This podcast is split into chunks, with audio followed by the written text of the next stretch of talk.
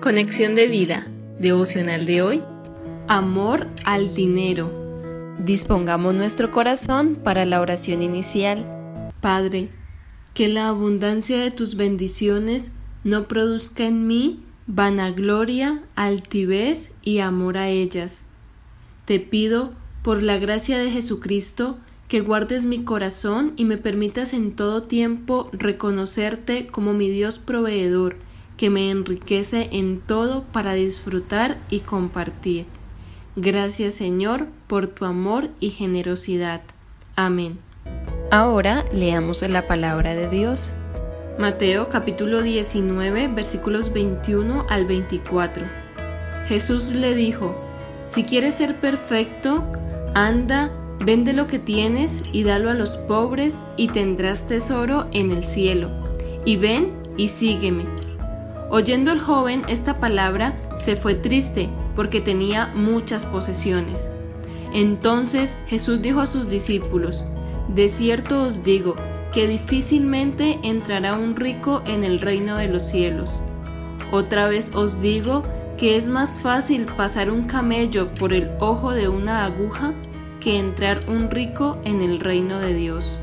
La reflexión de hoy nos dice, el amor al dinero es un sentimiento de confianza desbordado por las posesiones materiales que imposibilita a una persona para servir verdaderamente a Dios, puesto que confían más en ellas que en Dios.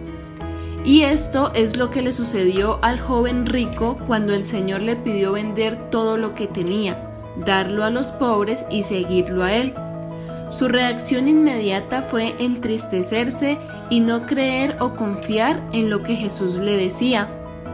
Es sorprendente ver la increíble y maravillosa promesa del Señor para él, pues le dijo, tendrás tesoro en el cielo.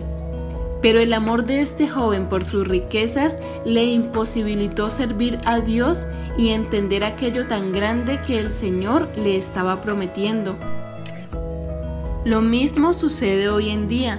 La vanagloria de tener riquezas y el amor a ellas no nos permite servir a Dios a través de estas, puesto que nos impide tres cosas.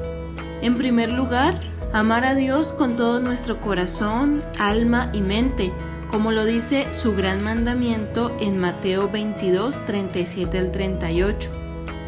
Segundo, reconocerlo como nuestro Dios proveedor, ya que de Él son y provienen las riquezas, la gloria, la fuerza y el poder. Primera de Crónicas 29:12. Tercero, dar con generosidad y alegría, porque para esto el Señor nos ha enriquecido. Segunda de Corintios 9:11. Por esto es que el Señor nos quiere recordar su exhortación con respecto a este tema Dice su palabra en 1 Timoteo 6:17. A los ricos de este siglo manda que no sean altivos, ni pongan la esperanza en las riquezas, las cuales son inciertas, sino en el Dios vivo, que nos da todas las cosas en abundancia para que las disfrutemos. Visítanos en www.conexiondevida.org Descarga nuestras aplicaciones móviles y síguenos en nuestras redes sociales